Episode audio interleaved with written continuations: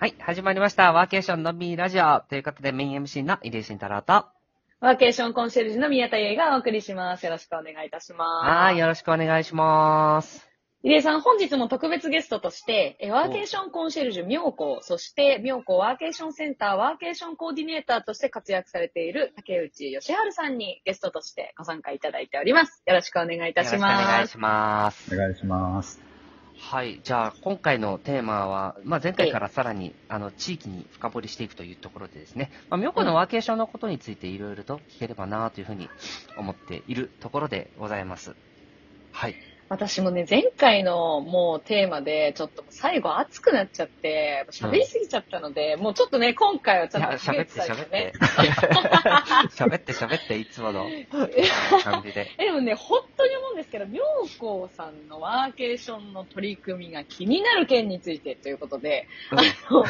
のもうね、やっぱ、本当に先進的な取り組みいっぱいされてて、もう直近で言うとね、あの、もう春休みの親子ワーケーションのね、うん。あの、お知らせも私ちょっとね、Facebook かなんかで拝見して、もういろいろね、こう先進的な取り組みされてるっていうことで、まあちょっとね、おこういろいろお伺いしたいなっていう部分ではあるんですけど、はい、ぜひぜひ。妙高のワーケーションのホームページが、はい、妙高ワーケーションセンターですね。はいうん多分このホームページにいろいろこうお知らせとかも集約されてるんじゃないかなっていうのはあるんですけど、こうはい妙高のこうワーケーションっていうのって、まあ、ちょっと、まあ、ざっくりになっちゃうかもしれないですけど、まあ、どういったこう活動をされてるのかみたいなところって、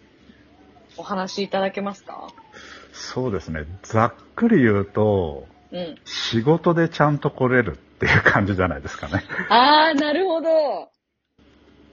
ワーク中心ってことですかね。そうですね。なので、こう、例えば、ワーケーションに行きますって言った時に、まあ、それが、フリーランスの方とか経営者だったら多分全然いいと思うんですけど、そうじゃない場合、やっぱり上司とか、あるいは人事みたいな、まあ内容によりますけどね。あの、こう、行きたいんですって言った時に、おお、ぜひ行ってこいって、こう、いかに行ってもらえるかどうかっていう、そんなことは結構気にして作ってるかもしれないですね。なるほど。じゃあ、企業から見た時の妙高ワーケーションの見え方みたいなところも、こう、コーディネートというか、ちゃんとブランディングされてるっていうような、なんかそういったイメージなのかなと思ってます。そうですね。まあ、うん自身がその、やっぱり企業の中にもしいるっていうのがあると思うんですけど、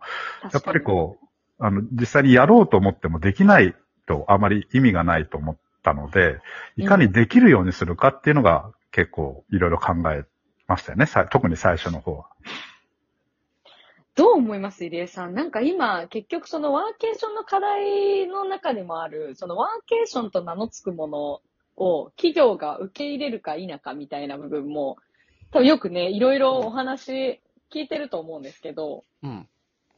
ああと、そういった、あの、形で、やっぱり場所を変えてね、いろいろその企業にとっての学びをやって深めていこうとかっていうところのニーズっていうのは大変大きいなっていうところは、僕も今感じているところあるんですよ。で、あの、問題なのは、あの、そう、竹内さんもこのあたりって結構感じられているところもあると思うんですけど、ワーケーションっていう名称のところで経費が落ちないケースがあるという、要同じ内容なのに言葉変えたら通るとか、なんかそこの部分とかが結構あって、だから多分そういうのって時代の流れに合わせて変化していく可能性があるのかなと。ただ、結果的に妙高に来ました。で、結果的にそのきっかけになった、あの、フレーズちょっと違うかもしれない。でも、結果的にワーケーションしてるじゃん、みたいな。なんかそんな感じの、あの、背景になってきそうな感じはしますよね、全体的に。うん。そうですね。そう。うん。ただ、す少なからず、以前よりも、ワーケーションという言葉のハードルはちょっと下がった。下がりましたよね。下がったっていうか、あの、多分価値観が、あ、やっぱ仕事寄りだったよねって思う人が増えてきたような気がうんしていて、まあ言葉尻はよく、あの、使っても使わなくてもどっちでもいいんですけど、うん一方でやっぱり地域にこう、来訪することで、あの、思ったり感じたりすることがたくさんあると思うので、そういったことをいかにお持ち帰りいただくかっていうことが多分大事なのかなとは思ってますけどね。うん。ちなみに妙高にワーケーションに来られる企業さんとかって、まあどういった企業の方とかが来られたりするんですか？今のところは、いわゆる合宿のような形ですかね。あの、チームで、あの、みんなで話し合う。で、ちょっと、やっぱり職場だと、あの、マンネリ化してるから、あの、うん話し合うとか、あるいは地域の中の人たちに話を聞いて、今、この企業側で必要な課題をみんなで話し合うとか、まあ、うん企業だとそういった形が多いですかね。なるほど。やっぱそういった、その、例えば、まあ普段ね、まあどこに勤めてても、やっぱりそのテレワークないし、こう、オフィス出勤して、やっぱ言いにくいこととか喋りにくいこととかもあると思ってて、あとなんかこう、仕事に関係すること以外を、こう、言葉にするっていうことって、なかなか仕事をしてると難しいなって思う部分もあって、なんかそういう意味で、こう、越境じゃないですけど、こう、企業とかチームとか部署とかの枠を超えて、やっぱりその人間関係を構築するっていう意味でも、まあ例えば妙高に行ってワーケーションをするっていうの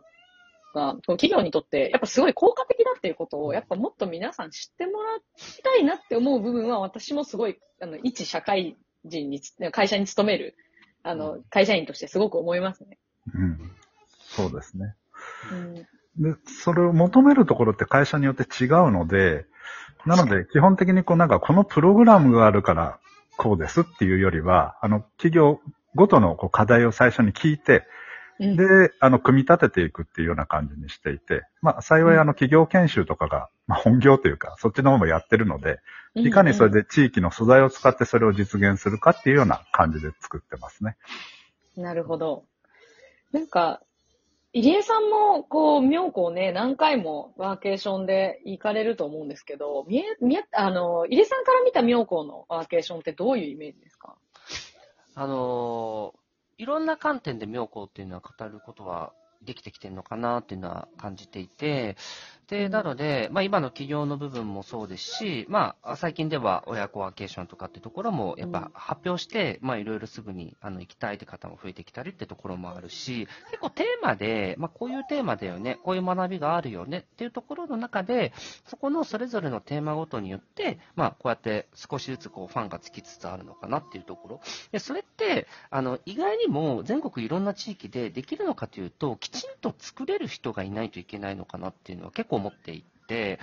例えば、うんあのーなんだろう、じゃあ企業を呼びたいです。結構雑に言うところがもう増えてきてるんですよ、逆に。でめちゃくちゃ雑で、で 結局なんかどんな人来てほしいのとかもふわってしてるし、なんかとりあえず企業でワーケーションって言ったら人来んでしょみたいに思ってる地域が結構多いんですけど、僕、そこは結構逆だと思っていて、企業だからこそ、ちゃんと目的がないといけないっていうところが、やっぱりあるのかなっていう気はしていて、まあ、そういった意味ではやっぱり、妙高のエリアって、早くからそういう取り組みをしていた分、やっぱり今この段階になってきた時には、そういうところのリードっていうのは、やっぱりあるのかなっていうのは感じたりはしています。なるほど。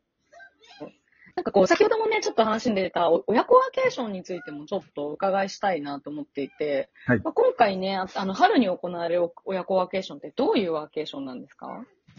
えっと、まあ、2泊3日なんですけど、親御さんは親御さんで仕事がちゃんとできて、で、せっかくこう地域にご来訪いただくなら、子供たちは子供たちで、こう、都市部でとか自分の地域ではできない体験をしてほしいと思ってるので、えーなので子供たちはこう地域ならではの体験。うん。で、親御さんはやっぱりこう会社に、いや、でも仕事ちゃんとしますよって言えるように、はい、うん朝から晩までしっかりと仕事ができるっていう。特に在宅勤務やってる方とかだうんとやっぱりこう、家庭と仕事の両立が大変なんじゃないかなと思っていて、そういう親御さんとか、あの、お父さんお母さんにちょっとでもちょっとこうリラックスしてほしいなって思って企画している感じですね。なるほど。じゃあ本当にこう、なんていうんですかね、それぞれの過ごし方って別々なんですね。そうですね。うん。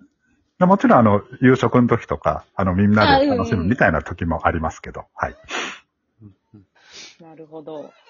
これ今、ちょっとスケジュール見てて、あの、僕も一つ、あ、こうなんだっていうところがあったんですけど、こういうのやるときってやっぱり日曜日でこう行って、日曜日って大体オフの日が多いじゃないですか。はいはい。なんか日曜日やっぱ到着っていうのが、なんか竹内さんの経験的にもいいか、いい感じみたいなところとかってなんかあったりします？なんかその経験則というか。えっと、まあ、いまあ、い、いろいろあると思うんですけど、まあ、家族で移動するなら、あの、日曜日の方が移動しやすいっていうのが一つと、うん。あと、1日目からいきなりこう仕事ですとか、あるいは子供たちに分けてってやると、お互いにちょっとストレスなので、1日目はちょっと仲良くなりましょうよ、みたいな感じに。にしていますかね。はい。確かに確かに。やっぱそういう意図があるんですよね。なんか、やっぱ意図あるんだろうなと思って、あの、読み読みてたんですよ。うん。すごい大事だと思います。うんこう、詰め込ま、1日目詰め込まずに、う。うんんちょっと仲良くする。あと、ああるいは地域を知る、みたいな。まあ、とりあえず美味しいもの食べて、みたいな感じもありますけどね。そうですね。うんなんか、着いた日はやっぱゆっくりしたいっていうのは、なんか僕ですよね。気がするんで。あ、やっぱりそこのストレスをね、どれだけこう、い緩めていくかというか、ゼロにはできないけど、最小限にすることってできると思うので、これ逆に私もコンシェルジュやってて思います。この曜日を変えるだけでストレス変わるっていうのってすごいあると思うので、私も子供がいるのでわかります。日曜日に向かった方が絶対楽ですよね。うんうん。確かに。時間の縛りもありませんし、会社から連絡来ることもないので。そうそうそう。うん。じゃないとある程度、なんかここにまでに行くって言ったら朝すごい用意して、なんかね、朝一で行かなくちゃいけないから。そうなんですよ。うんうん。確か。に、まあそういった意味では、土曜日だったらちょっと混雑するけど、日曜日の往路って、まあね、混雑ちょっとね、あの土曜日出発するには和らげられるし、なんかそういう気のこない工夫が、なんか改めて感じた部分はありますというわけでですね、そろそろこの放送もお時間になってまいりましたので、また次回ですね、あの、竹内さんとですね、この竹内さんのこととか、あるいは妙高のですね、こととか、ちょっと深掘りしたいなというポイントをですね、またいろいろとお届けできればと思っておりますので、よろしくお願いいたします。はい。というわけで、また次回のラジオでお会いしましょう。バイバーイ。